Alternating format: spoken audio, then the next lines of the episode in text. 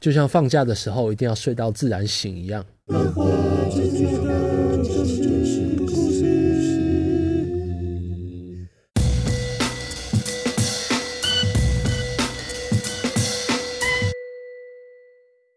我们家狗狗叫做 MJ，它是个过敏儿啊，我们有送它去做那个过敏原检测，它连对牛肉跟羊肉都过敏啊，我更更不用说是所有的蔬菜还有水果了。但是这家伙啊，它吃鱼没有事情啊，一只狗狗，但是它吃鱼的话，几乎所有的鱼类它都是不会过敏的啊，所以我们也很喜欢给它吃鱼，所以为了买到便宜的鱼。我们都会去鱼市场给他买啊。鱼市场的话，我们都是去那个万华万华那边的那个第二还是第一果菜市场啊？反正在那个青年公园再往旁边一点，那个市场大概是两点或三点开嘛。每次去的时候，要么就是熬夜，熬到大概两三点的时候我们再出门，要不然的话就得睡到一半起来。所以那天我就跟我家那个到我。爸妈他们那边去吃饭，然后吃完饭之后，我们就想说大家一起在那边等到两三点的时候啊，我跟我们家那个就可以去逛鱼市场。然后我爸妈听到了就说啊，那他们也可以一起去，半夜两三点对他们来说也不是什么问题啊。所以我们就吃完饭之后，我们就决定打发打发时间，熬到两三点的时候，大家一起去鱼市场。那这段时间来做什么嘞？啊，我们就决定要来在 Netflix 上面挑一部剧来看好了。所以我就跟我妈一起看了这一部《经济之国的闯关者》。这部剧总共是八集啊。我们本来想说大概看到两三点的时候，结果没想到这一看看下去，看到了直接看到了早上大概四点多，看到剩下最后一集，想着不行不行，真的得出门了，都快要早上了，然后才出门前往鱼市场买好了东西之后，大家各自回家睡觉。而当天晚上我们就把剩下的。《经济之国闯关者》的第八集的那个看完了，我觉得我跟我我有跟他们说这个是漫画改编的嘛，然后我妈妈就在那边说，嗯，我觉得这部剧拍的不错，好像比漫画好看。我说你又没看过漫画，你怎么知道比漫画好看呢？他说啊，不然的话你这个礼拜来聊聊好了，我也想知道他漫画里面到底在讲些什么事情啊，这就是为什么我们今天要来聊聊这一部。麻生鱼旅的经济之国的闯关者。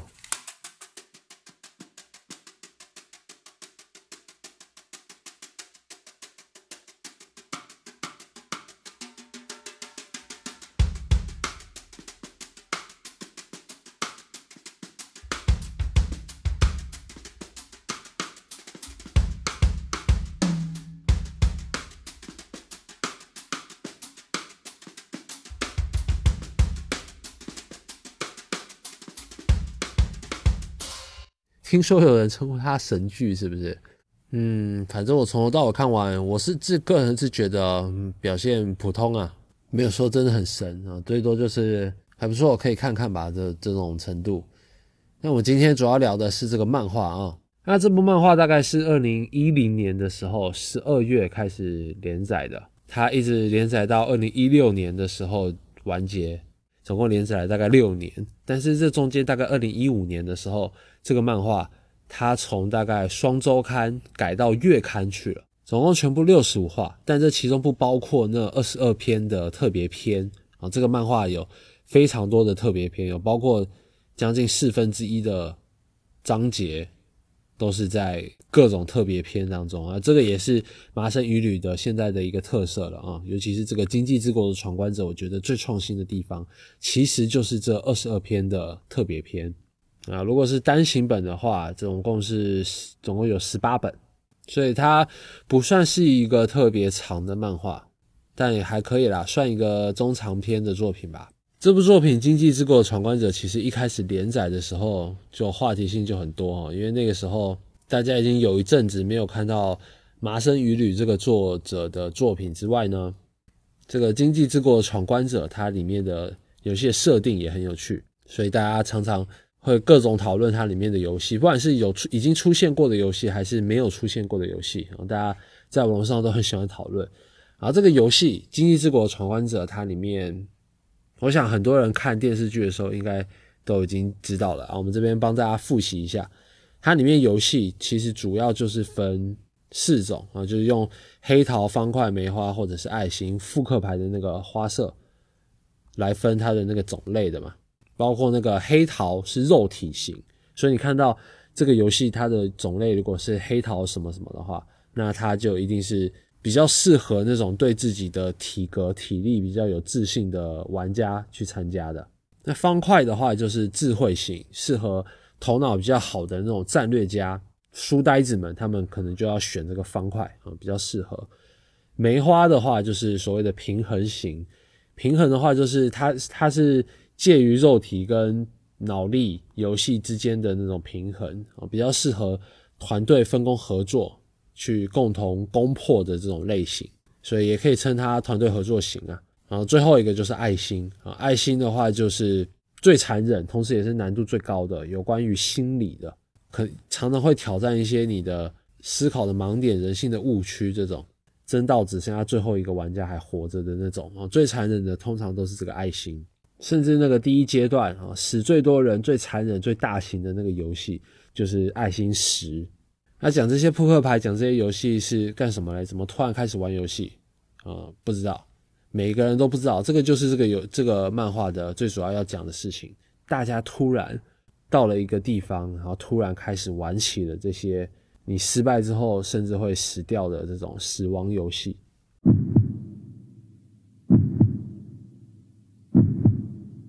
好，我们都要讲这个经济之国的闯关者啊，我们就首先得要知道它的日文的原名。它其实日文的原名翻译过来，直接翻译过来的话，其实应该是经济之国的爱丽丝。它里面用了很多。《爱丽丝梦游仙境》的这个元素，包括这个男主角的名字。男主角的名字我们中文叫做有希良平嘛，但其实这个有希良平他的这个有希日文的发音是阿丽鼠哦，阿丽鼠就是跟那个爱丽丝的那个发音是一样的，而且作者都故意用片假名，因为女主角呢，女主角的名字日文发音其实是乌萨吉，乌萨吉就是兔子。就是《爱丽丝梦游仙境》里面，他当时就是为了追这只兔子，然后跑到地洞里面，才来到了这个仙梦游仙境嘛。啊，我们这个游戏的男主角也是啊，我们这个游戏的男主角阿丽鼠啊，游戏良平，他一开始也是跟他的朋友。那漫画里面的话，他们一个是酒吧的老板，然后一个是有些良平懦弱的朋友，然后就那个张太，他是比较懦弱、比较胆小的那种。他们三个人也是不知道为什么突然就突然来到了这个。很像东京，但又已经不是东京的地方啊，都已经没有人了，长满了杂草，感觉都已经被荒废了好久的谜样的空间里头啊。但因为所有的街景、所有的建筑都还是东京的，所以他们就一直搞不清楚到底这边是已经经过了好几百年的地球吗？还是人为创造出来的空间，还是什么地方？他们都不知道，读者也都一开始都不知道的。那除了对应《爱丽丝梦游仙境》里面的这个爱丽丝跟兔子之外呢？里面还有另外一个角色啊，叫做巨屋俊太郎，它对应的是柴郡猫，就是那个会慢慢突然消失，只剩下一个笑容在那边的那只柴郡猫。那还有后面他们在那个海滨那边碰到的那个风帽客，以及后面他们最后会碰到的那个爱心皇后啊，这些元素都是出自于《爱丽丝梦游仙境》里面的。I'm overdue. I'm really in a stew. No time to say goodbye. Hello, I'm late. I'm late. I'm late. 基本上这个故事呢，电视剧大概演出了前面的第一阶段然后，包括这个男主角跟他的朋友，他们三个人突然有一天，不知道为什么眼前一亮，他们原本在看窗外，哎，有烟花有烟火，但是这个烟火越来越大，然后眼前一亮，然后突然不知道为什么的，他们回过神来的时候，发现，哎，他们怎么？的确是好像还在东京，但是一个人都没有了。这个地方只剩下他们三个人。然后这个也是电视剧里面大家说很神的那个地方，看出来那个元素啊那些都不可能没有人的地方，但是怎么一个人都没有啊？就在这种诡异的情况下，他们突然听到了一个声音，指示他们就要去某个地方啊参加一个游戏，然后被迫参加了这个死亡的游戏。第一个游戏的时候就碰到一个上班女郎嘛。那个上班女郎很明显是已经在这个世界至少玩过一场游戏以上的人了啊，就警告他们这个地方很危险，而且你们玩这个游戏的话一定要认真以对，不然的话失败的话是有可能会死的。但他们还算幸运啊，刚刚有说过这些游戏是有分类型的嘛，他们玩的第一个游戏的难度其实是梅花三啊，梅花的话其实是算是里面比较温和的平和型了，而且梅花三的话难度应该是最低的。啊，果然他们第一次玩的这个游戏其实是抽签，抽签规则很简单，每个人必须要抽一次，然后只要所有的人抽完签，那游戏就算是过关。那另外他们那边有个灯笼，啊灯笼全部熄灭之前，只要还有一个人没有抽签，那就是游戏结束了。时间结束之前，每个人都抽过一次，然后这个游戏就算是结束。但是你抽了之后，你又必须要回答这个签上面的问题。那回答错了，你就会受到惩罚。这个惩罚就是你答错那个数字的同等数量的火箭啊，那个火箭就是带着火的弓箭，他们会像火雨一样朝你射过来。那在这种危急的情况之下啊，这个时候就看出来这个男主角有西良平。他跟一般人不一样的地方，他能够当男主角，就是因为他背负着要告诉我们读者这个游戏的破解法啊，就像其他游戏里面的秋赛一样，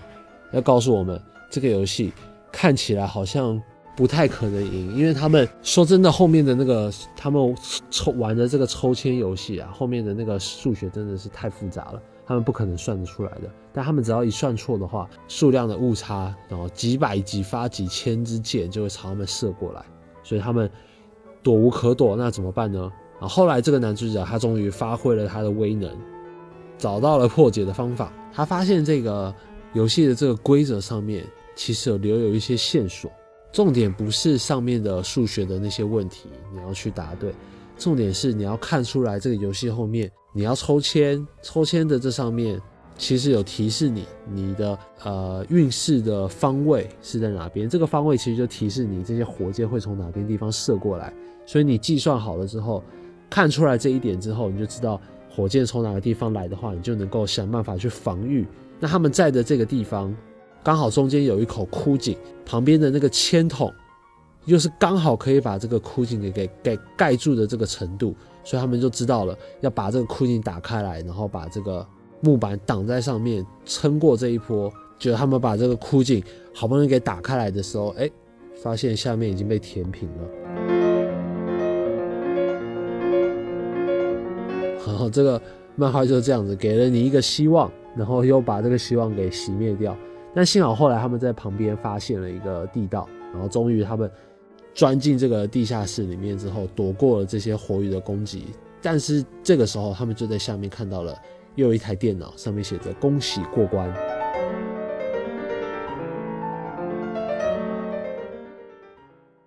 然后这次因为是梅花三的游戏过关了，所以给了你们三天的签证。就就在他们走出去没多久，还在疑惑这个签证是什么东西的时候。然后到了午夜十二点的时候，突然就一道镭射光从天上不知道哪个地方打过来，砰！把那个跟那个电视剧是一样的，就直接贯穿了那个人的脑袋。反正签证过期的话，你就会被镭射光给杀死就对了。每天晚上十二点，这个城市都出现好多的镭射光，杀死那些已经没有签证的家伙们。啊，可能就要看到这边又更吓了。所以你玩游戏有可能会死，你不玩游戏也有可能会死，就是一个死亡之国就对了。而且重点是，大家每一个人都不知道他们为什么会突然来到这个地方。每个人都是看到了一阵烟火，然后或者是一醒过来的时候，他们就在这个地方了。所以每个人心里面就有一个最大的疑问：这个经济之国到底是什么地方？为什么他们要在这边玩这个游戏？我们也一直抱着这个最大的疑问，然后一直到这个 漫画的最后一话，终于揭露了。这个也是我们等一下的下一个部分，我们会跟大家讲，就后面这个漫画。包括这个电视剧的这个部分的剧情之后，后面发生的事情啊，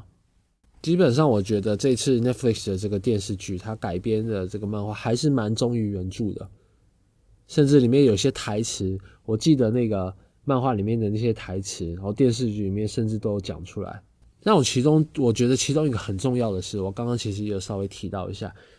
这部漫画《经济之国的闯关者》，它里面最重要的其实是特别篇。我自己个人最喜欢的，也是除了本传之外的这个特别篇，是我觉得这个漫画最亮眼的这个地方。这个作者他不仅是在连载这个有西良平这边的这个故事哈，他有时候也会不定期的讲述一些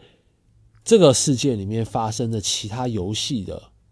那些参加者的故事，甚至他这个讲述的这个手法是很新颖的。就有时候我们特特别篇突然开始啊，因为是特别篇，所以我们必须要再认识、重新认识一次这个特别篇里面的这些角色，因为它不是以有西良平作为主角去讲述这些特别篇的。比如说这个红星七的这个游戏，然后是有谁谁谁参加，然后发生了什么事情，其实讲到了一些角色，比如说。一个看起来是坏蛋，然后但是他其没有想到是这个特别片里面的主角，他是他要想办法回去，他想要玩玩这玩这些游戏，想要获得胜利，就是因为他家里面有女人在等他。这个女人前面碰到的都是坏男人，他也是个坏男人，可是因为他觉得这些这个女人真的是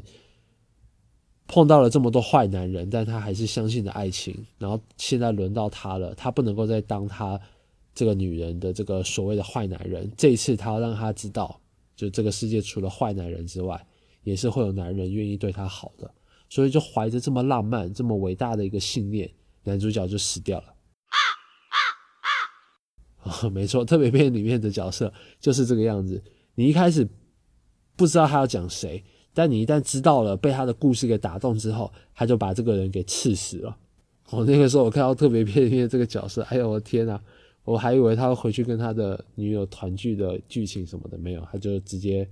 好不容易有一点共鸣的一个角色，直接就给杀死了。这个也是《经济之国闯关者》里面的其中一个特点哦。大家看电视剧应该有发觉，它里面这个作者杀人不手软啊，他杀自己的角色是不太会手软的。哦，另外还有我们电电视剧里面，他们还玩了那个公车的那个游戏，对吧？这个其实在。漫画里面，它是属于特别篇的剧情，它不是发生在男主角身上的，它其实是发生在另外一伙人身上的。电视剧他们把这个公车的这一段剧情融合到了电视剧里面的男主角他们的游戏之一，不然他们前面玩的游戏说真的蛮少的。第一个就是抽签，第二个就是那个狼抓羊，然后下一个就直接是海滨了。所以电视剧他们把漫画里面的特别篇那个剧情融合到了。男主角的这一波人身上，另外这个特别片里面还有讲到一个女高中生，这个在电视剧里面是还没有出现的。但这个女高生，女高中生，我我非常喜欢啊，甚至我最喜欢的这部漫画里面，我最喜欢的就是这一段故事。而且这个很酷哦，一开始他在讲的是一个感觉好像是男主角啊，就是他很正义的一个人，然后他们参加了一个游戏，然后这游戏中间他们来到一个体育馆，然后中间有一个大洞，然后这个。游戏就是要告诉你，时间之内你必须要赶快逃离，只要逃离过去，这个游戏就过关了。啊，讲解就是这么简单。然后他们就在那边疑惑要逃离什么东西的时候，那中间那个洞里面就开始喷出这个温泉，但这个温泉是可以烫死人的那种温泉，所以大家就开始跑。但是这个温泉实在是来的太快太猛了，所以包括那个我们本来以为是主要角色的那个男生，他也没有逃过，直接就被这个温泉给。淹了，唯一活下来的，想不到是那个看起来最贱最婊的一个女高中生。她因为懒得参加这个游戏，所以因此逃过一劫，甚至最后激起了她求生的欲望。然后一边在这个平时的过程当中，一边回想自己浪费的这个前半生。然后作为不良少女，作为社会渣渣的这个女高中生的这个生活。哦，这段故事我真真的觉得讲的非常的棒，而且这个很贱的这个婊子女高中生，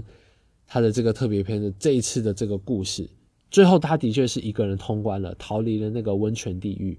最后那个女高很贱的那个贱的女高中生，她变成了那种浪迹天涯的女弓箭手的那种感觉，而且她因为在游戏里面失去了一只脚，所以她变成了一个废土朋克风格的那种流浪女。弓箭手的那种那种感觉，哦，太酷了！那个画面。反正这个作者他讲述这个特别篇的这些手法，我觉得都很很很特别。如果真的要我推荐你这部漫画的话，我觉得我特别推荐的是他的这些特别篇。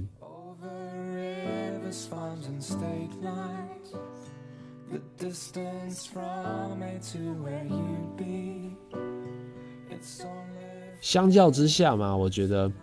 它的这个主线有时候连我都会觉得有点好像有点勉强的那种感觉，但整体来说还是不错，还是蛮完整的，呃，蛮蛮有想法的啊。所以我们后面啊，接下来我们就稍微我们从那个电视剧它演完的那个部分哦，就是那些人头牌的那些飞船从城市里面缓缓升起的那个部分。从那边开始作为起点啊，我们接下来讲讲后面到底发生了什么事情，还有最重要的经济之国这里到底是个什么样的地方。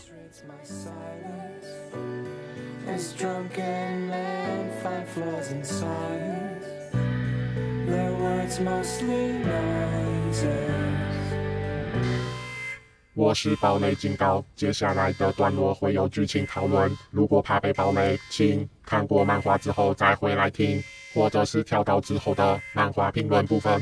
哔哔，堡垒警告，堡垒警告。经过了这个前面的这一段厮杀，一直到过了这个魔女的狩猎之后，男主角他已经来到这个经济之国第二十一天了。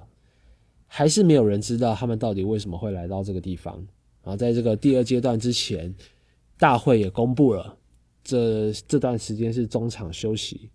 所以在第二个阶段开始之前，大会也希望他们可以休息一下，让他们开心的玩乐。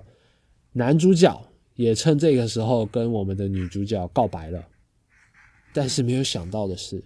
一个浪漫的告白被女主角给拒绝了啊，因为女主角觉得他。男主角的步骤太快，他可能还没有往前进的这个勇气。虽然说女主角也有点犹豫的那种感觉，但反正就是拒绝了。所以这个男主角他就开始又颓废了起来。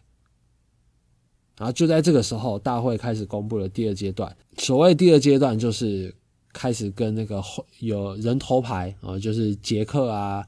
皇后还有国王啊，JQK 啦，就是这跟那些 JQK 的这些决斗了。那一个扑克牌的花色啊，JQK 总共三张花牌，然后总共有四种花色，所以大概是十二种。所以就说还剩下最后的十二场比赛，然后比赛会场同时也升起了这个代表这个十二个剩下的这十二个游戏的飞船。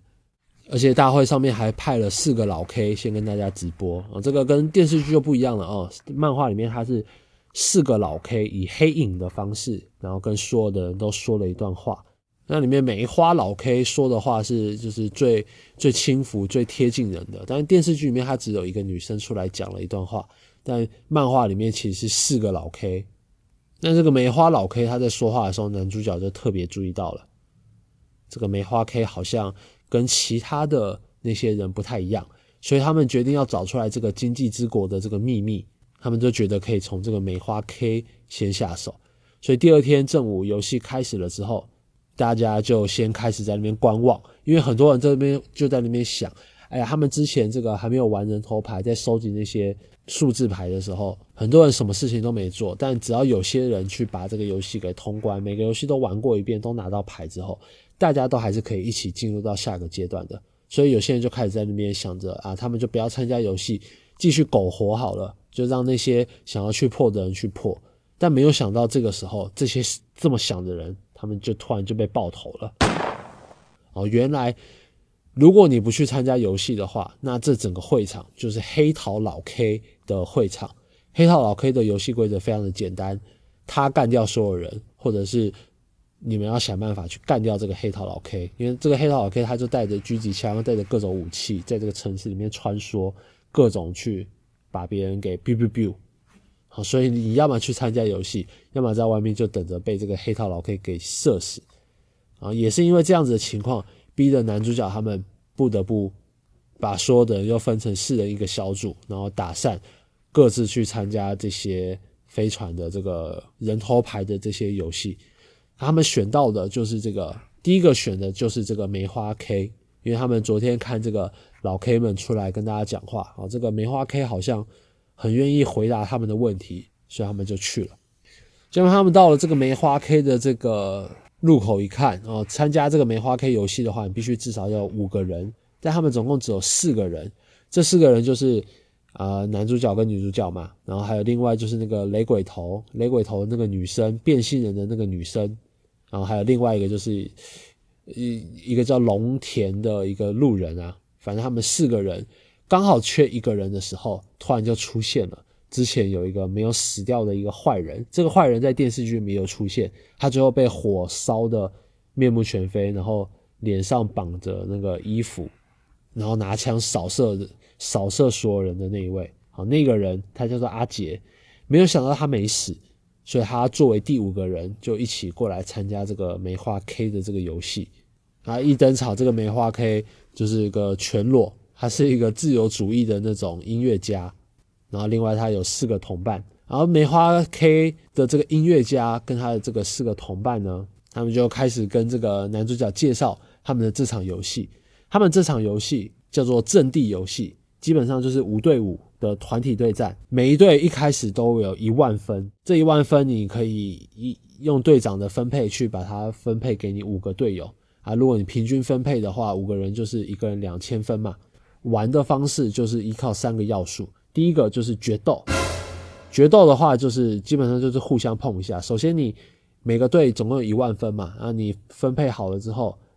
那这五个人打散下去，在这个会场当中，大家如果碰面的话，就可以互相决斗。决斗的话就是我碰你，你碰我，然后两个人只要有接触就算了。那接触的这个当下，我们就可以知道这个接触的这两个人他们的分数是多少，他们被分配到的这个分数是多少。假如我身上是两千点，你身上是一千点的话，那就是我两千点的这个分数高的人胜利。这就是第一个得分的第一个要素，就是决斗。第二个的话就是道具，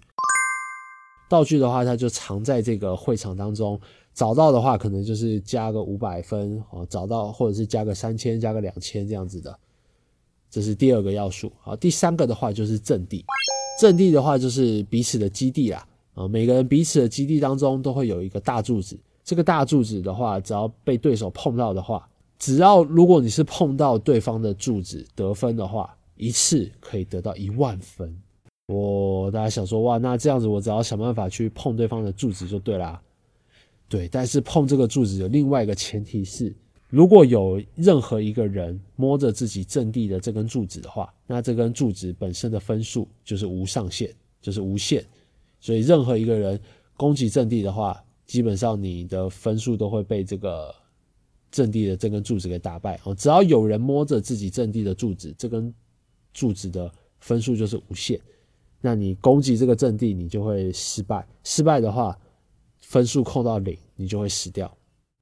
啊，另外，如果你在外面跟别人决斗过一次之后，你必须要回去阵地里面再摸一次那个柱子，不然的话，你都会处于一个无效的状态。那你在无效的状态下，如果去碰到对手的话，你手上戴的这个手环会放出高压电，碰触你的那个对手，两个人都会触电，啊，不至于电死啊，但是会电到你晕过去的那种程度就对了。然后男主角也趁着这个机会，然后趁着这个梅花老 K 他介绍这个游戏的机会，趁机问他：你到底知不知道这个世界到底是什么样子的？这个经济之国是什么样子的？那这个梅花老 K 音乐家也跟他说：“你如果赢了我这场游戏的话，我就告诉你。”然后埋下了一个这个这个伏笔。这个是其实是从头到尾，男主角他一直只要是碰到了这个世界的干部啊，或者是碰到了谁谁谁，他都会去问对方这个问题：经济之国到底是个什么地方？然后每次都会时不时的提起来这个东西。本来我都不想知道的，被他问了，我好想知道啊。然后总而言之，他们就开始玩这个阵地游戏了。然后玩这个游戏的过程哦，其实非常复杂，因为是这也是这个漫画的一个特点。它的游戏规则好像看似看懂了，但其实这当中会有些会有些漏洞，你是必须要跟着这个漫画当中的角色一起去找到的。那有时候找的会很绝望，然后我们读者也是跟着这个各种想，而且这个作者他。为了表现出这个死亡游戏漫画的这这些斗志的这个过程，他常常会把所有的可能性全部都一次的列出来，啊，导致这个有时候看起来蛮复杂的，蛮累的。那如果你喜欢跟着这个里面的角色一起去动脑，去找这个游戏的破口的话，这部漫画蛮适合你，就在那边当做益智游戏，在那边各种看各种找。但我说真的，我可以保证你最后你的解法跟男主角他们肯定都是不同的，因为总是会发生一些你想不到的一些事情啊，比如说这个音乐家那边突然带着他的队友们过来。四个人围着他们的阵地要来攻击，但这个你要知道，这个如果失败的话是会死的。但这个其实就是音乐家他们的出乎意料的这个战略啊，就是他们一开始就决定要牺牲一个人的生命，换来的是其他的三个人各自都成为了超过一万点以上的这个战士啊，因为你攻击这个柱子赢了，得到的这个分数会加到你的身上，变成你之后的战斗力。所以他们虽然说有一个人当场攻击阵地失败，直接就死掉了，但也因此让他们三个人的战力直接就超过了一万。那这个游戏还怎么玩？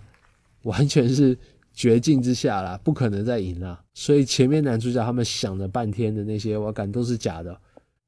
啊，这个也是这个漫画最精彩的个地方，就是在这些一个一个的绝境之中，总是能够找到一些方法，让男主角来个决定大反击。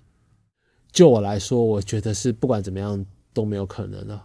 但没有想到作者还真的做到了。嗯，同样也是牺牲一个人的一个方法哦，也是找到了这个规则当中的一个漏洞啊。基本上，规则里面没说到的东西都是漏洞。然后，所以他们最后到底是用了什么方法赢了这个阵地游戏呢？我，刚刚记得吗？我跟你说这个游戏是五对五，对吧？他们的队通常是男主角，呃，他们的队伍是男主角一个人。女主角作为第二个人啊，那个雷鬼头的那个变性的女生作为第三个，之前没有死掉的那个被烧伤，然后头上缠着衣服的那个坏蛋，他是第四个，还有第五个像路人一样的那个小配角龙田，没有想到他就是这一次阵地游戏当中的这个最重要的这个扭转乾坤的角色，他最后牺牲自己的一只手，就让男主角把他的手给砍下来。啊，没有东西砍的话，就用石头活生生的把他的手给砸断，然后把他的手环拿下来，这样子就好像是他跟他记得吗？这个规则当中是，如果你跟你的队友互相碰触的话，就可以形成叠加的分数。那刚刚在这个音乐家他带人过来冲击这个他们阵地的时候，他杀死的那个人身上得到了一万多分，也就是说，他如果把这个一万多分的手环给到男主角身上的话。形成叠加分数效果之后，男主角再去找他们，偷偷的去碰他们的话，那他们就可以得到这个最后的这五百分，甚至最后反超。那没有想到这个这一招的确是奏效了啊！音乐家他们在最后跟这个男主角过来很贱，跟他说要跟他握手，然后他们握了手之后，哎，发现这个。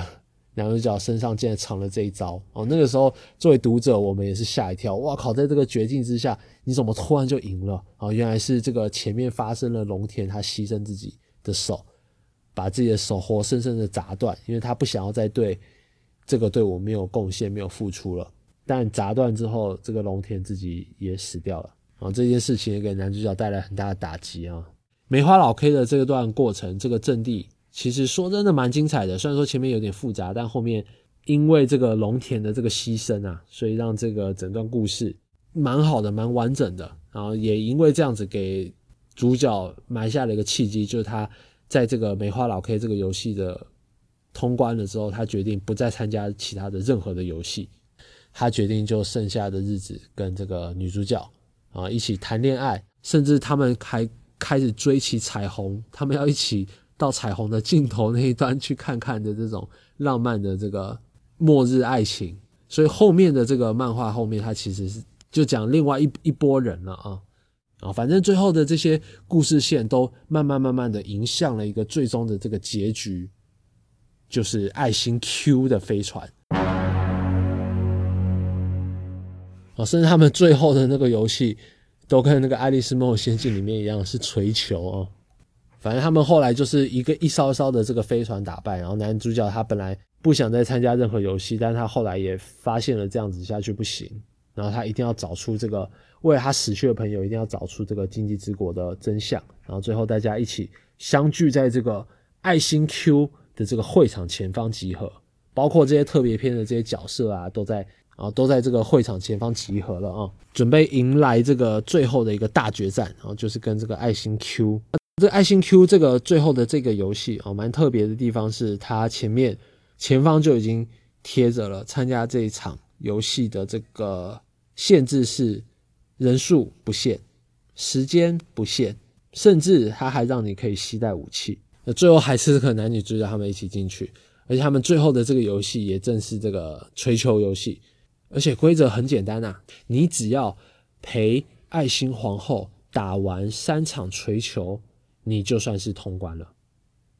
他们就想说，嗯，这么简单吗？不管输赢，只要陪你打完三场锤球就好了。然后这个皇后说，对的，就是这么简单。我们也觉得，诶，我们作为读者也觉得，嗯。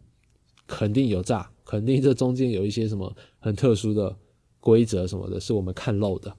但没有想到，还真的就只是普通的锤球游戏。甚至第一场打完之后，是那个爱心皇后赢了。但是他赢了之后，他说：“哎呀，这个反正胜负也不要紧，要不然我们现在来喝点茶吧。”所以他们又跟那个《爱丽丝梦游仙境》里面一样，开启了茶会。然后他们一边在那边喝茶，然后这个男主角他又抓到机会。又问这个爱心皇后，这个经济之国到底是个什么地方？我们到底为什么现在会在这边？爱心皇后她也回答了很多，我觉得是哲学层面方式的答案。她说：“你一直在问这些，难道你就这么不想死吗？你对各种事物的回答，还有不断追求人生的意义，这是一个多么麻烦的生存方式。而且我们不管哪一个时代，我们对生命的价值都有不同的理解。”不管是哪一种，都不会被人类完全的给接受。那生命本身也有可能是没有意义的，你自己的存在也可能是毫无价值的。所以在这种情况下，你就着急的寻求各种肤浅的答案。总而言之，这种问题真的是无聊透顶。然后就讲了很多，你去寻求这个人生的意义，你又找不到，那不是浪费时间？无聊至极的一件事情吗？所以就闪掉了这个做那个这个男主角他问的这个问题啊。但是这个漫画进行到现在这边都已经快要迎来这个最后结局了，男主角还是问不出来什么东西，所以他就着急了，所以他就决定：好，你说玩完这场三场锤球游戏之后就结束的话，那我就陪你玩这三场。吹球游戏，所以他们就真的开始玩了第二场，然后没有想到真的都没有什么发生什么事情啊，然后男主角又继续逼问他，然后爱心皇后他要回答一些五四三的一些什么什么东西，但是在回答中有些很有趣哦，其实这个爱心皇后她也给了很多这个男主角这些假设，我觉得作者他也是透过这个来算是讽刺吗？还是说他自己对这个所谓的故事的结局？这件事情本身的一个思考，好，所以这个他在这边透过这个爱心皇后的这些想象啊，这些虚假的答案，然后给了我们作者好多个各种不同的体验，但这些都不是真的，都只是红心皇后她随便说的，随便张口就来瞎掰的这些东西。其实经济之国的真相是，我们等一下马上就要讲了啊，我们继续讲完这个爱心皇后她的这个吹球游戏。大家应该也都发现了，而且我们刚刚也说了，所谓的爱心的这个游戏，尤其是爱心 Q 啊，爱心就是心理，其实就是心理类的游戏。所以，的确，最后的这场锤球游戏，它的重点不在于吹球游戏，它其实重点在于这个茶会，甚至这个爱心皇后她还在这个茶里面下了毒，让这个男主角他迷失在自己的这些想象之中，不知道该怎么办，然后最后失去这个继续这个吹球。游戏的这个能力，然后以此来放弃，但是幸好后来这个女主角她把这个男主角给换回来了，甚至这个女主角她叫这个男主角回来的方式是割腕啊！你不再不赶快醒过来救我的话，我就会在你面前死掉。这么痛的苦肉计来换回男主角，应该说我们也早就知道这个一定会换回来的。女主角都割完了，你得赶快回来救她呀！然后他们救回来之后，跟那个皇后。打完最后一场吹球游戏，然后真的就这样子胜利，就这样子结束了。通关了之后，爱心皇后直接当场就死掉了。但就在这个时候，大会突然就是又跟剩下活下来的这些人公布了，因为你们已经通过了所有的游戏，然后取得了所有的扑克牌，所以你们现在可以有两个选择：一个是在这个经济之国里面取得永居权，或者是你们可以回去原来的世界里面。然后男主角他们果然就是选择了回去，然后所以他们真的就回到了这个自己原本的这个世界里面。回去之后发生了什么事情呢？回去之后，男主角他就在病床上面醒过来了。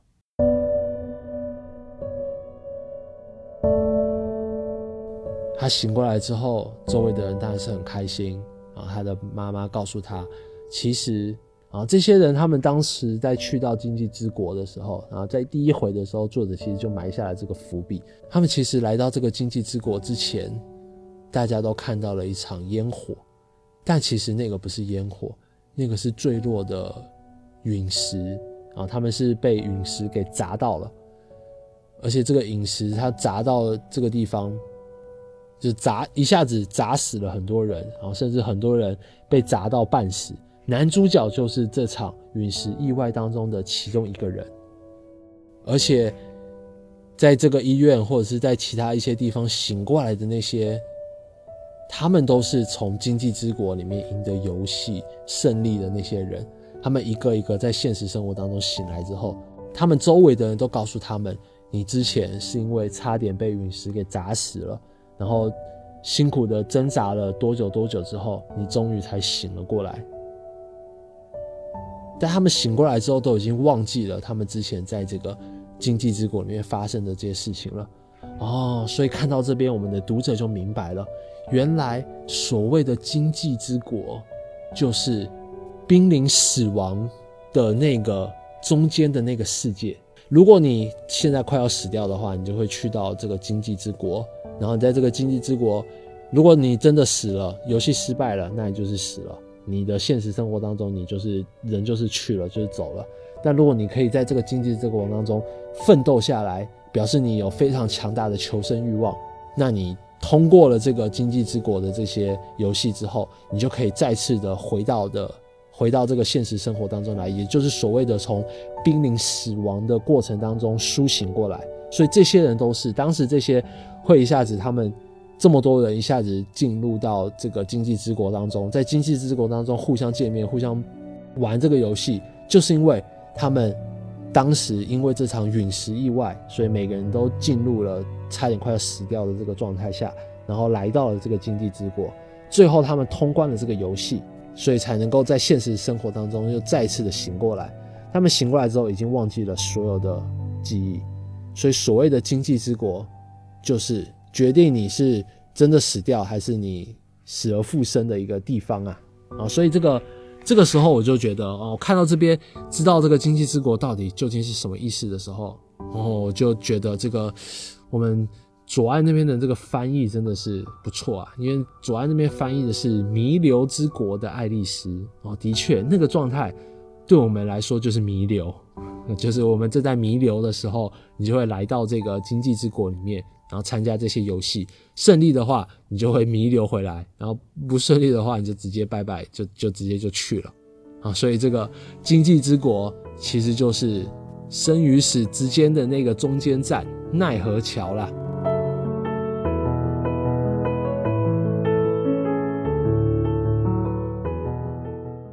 啊，怎么样？大家现在知道了这个经济之国的最大的秘密啊，它到底是个怎么样的地方了？然后，不管你对这个最后的结局满不满意，这部《经济之国闯关者》啊，现在都已经顺利的完结了啊。有些人是很喜欢这个最后的结局的啊，我自己也觉得不错，因为蛮有想象空间的。而且这个也的确，我们要了解，我们要理解这个结局的话，我们就得知道这个这篇作品它其实从头到尾都是。参考了这个《爱丽丝梦游仙境》嘛，但《爱丽丝梦游仙境》里面本来也就是这个样子的，它最后其实就是爱丽丝做的一场梦而已。那他要表达的这个最后的这个经济之国究竟是什么地方的这个概念，不也是跟《爱丽丝梦游仙境》里面这个不过就是一场梦而已的这个概念有一点像吗，但是他又给他加了一点深度，然后又给他加了一点符合我们民间想象的一种描述，所以我觉得不错，还算是可以接受，不算是烂尾。而且这个一定是作者他从第一话就开始决定好的这个结局啊。我们看着这一段这六十几话的漫画啊，包括这二十二篇的特别篇，都是迎来这个结局的一个过程而已哈。他讲到这个死亡游戏类型的这个漫画啊，我一直就讲到这个大逃杀，大逃杀哦。其实讲到这个，我不要再提大逃杀了。就首先，这个死亡游戏的这个始祖，我不觉得是大逃杀。我大逃杀是一九九九年的时候出的一本小说，对吧？但你要讲真的这些死亡游戏的话，赌博堕天路才是真的这里面的这个大始祖吧。而且我在看这个。经济之国的闯关者的途中的时候，我就觉得，哎，这个有点不错，有点这个赌博堕天路里面的那些游戏的那种感觉。虽然说很多人会觉得很像那个二零一一年的那个要听神明的话啊，但这个跟要听神明的话基本上是同一个时期的一个作品，甚至经济之国的闯关者还要再更早一点啊。而且你要说赌博堕天路也好，大逃杀也好，其实这些年来一直都有一些死亡游戏。的这个类型的作品出现的，然后除了我刚刚讲到的这两部《赌博多天路》跟《大逃杀》之外，两千年还有一个我很喜欢，我觉得也是杀出了另外一个不一样风格的作品啊，就是那个《杀戮都市》，还有后面出现的这个欺诈游戏，我非常喜欢这个类型，已经变成现在的很热门的一个类型之一了啊，包括这些未来日记啊、达尔文游戏啊、天空侵犯啊这些。都有一定的粉丝啊，当然其中也有不乏有一些真的是比较不好看的，这难看到名字我都想不起来。所以在这些死亡游戏的这些类型的作品当中，其实《经济之国的闯关者》，我个人是觉得算是排在这中间中间偏上位置的作品了。这些漫画其实都有都有几个特点，然后这个《经济之国闯关者》算是完成的不错。比如说，它的剧情发展常常就是猜不到啊，就算再怎么样，也不能够让你猜到它后面到底是怎么发展的。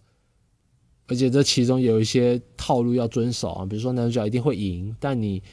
一定猜不到他到底是怎么赢的。而且前面最好男主角他们超惨，然后各种绝境、各种不可能的、不可能有绝处逢生的机会的情况下啊，你都还可以把这个。男主角绝境给解决的话，那就是一个成功的死亡游戏的漫画。然后这个麻生羽吕这方面其实做的蛮好的，而且他虽然说也是从头到尾都揣着自己这个经济之国的这个秘密，然后但是他没有像其他故事一样，总是压着这个世界上最大的秘密，然后做一些莫名其妙的事情。啊，至少他每一回合都有让故事确实的在推进。啊，这种杀人的这些场景也是算是爽快利落啦，尤其是这个黑桃 K，他一枪爆掉所有的人的那个那些场景啊，我觉得觉得到现在我都可以感受到那个那个狙击枪的那个力道的那种感觉。但老实说的，我觉得啊，以我啦，我自己个人的标准，我自己个人给出的评价，我觉得大概是六点五分、七分左右吧。嗯，说真的，不算是我特别喜欢的作品，因为它其中还是有很多我觉得很明显的缺点呐。啊，比如说这个，可能是因为这个作者他之前画的是就比较幼儿向的那个漫画，给小学生看的那种热血战斗漫画，所以它里面还是保留了很多少年漫画式的呐喊啊，甚至有时候为了呐喊而呐喊。那还是有很多就是太感性的地方啊，比如说这个男主角他在揭露这个魔女的狩猎的那边的时候，他跟那个树国渡员说：“我一个眼神就看出来了，树国，你是因为杀死了自己的朋友，所以感到了茫然和无助吧？”哇，那个时候我就在想，我操，眼神，你光靠一个眼神就可以看得出来他杀死了自己的朋友，然后眼中的那种无助和茫然。然后男主角继续说：“哦，因为那种。”这种自责我再熟悉不过了，我就是因为这个样子活到今天才这么痛苦的呀。我讲的跟真的一样，那么一个眼神就可以看出来这么多的事情。我跟我们家那个大眼瞪小眼瞪了半天，我也只看得到眼屎而已。你这样一个眼神就可以看到看出这么多事情，啊，另外这个里面有西良品，他这些就真的是超级圣人啊！有些人说他们就是圣母类的男主角啊，就是不管怎么样，就是都在替大家着想。说真的，对这种写实的漫画来说啊，力求写实的漫画来说，还是少了一点那种说服力的那种感觉哦。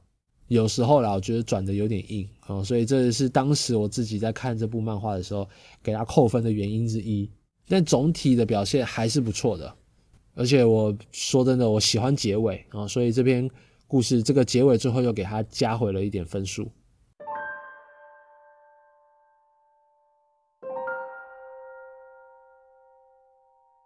啊，作者麻生羽吕，稍微介绍一下啊，这个麻生羽吕这个人，他是一九八零年生的啊，所以到现在也已经四十岁啦。他大学的时候啊，听说留级了两次，然后最后在留级第二次的时候就直接辍学了。那辍学之后，他就决定要转职成为漫画家。那除了画他之前的这个做法解禁的这个作品之外，现在这个《经济之国闯关者》算是这个麻生玉吕的第二个大型连载，啊，也算是奠定他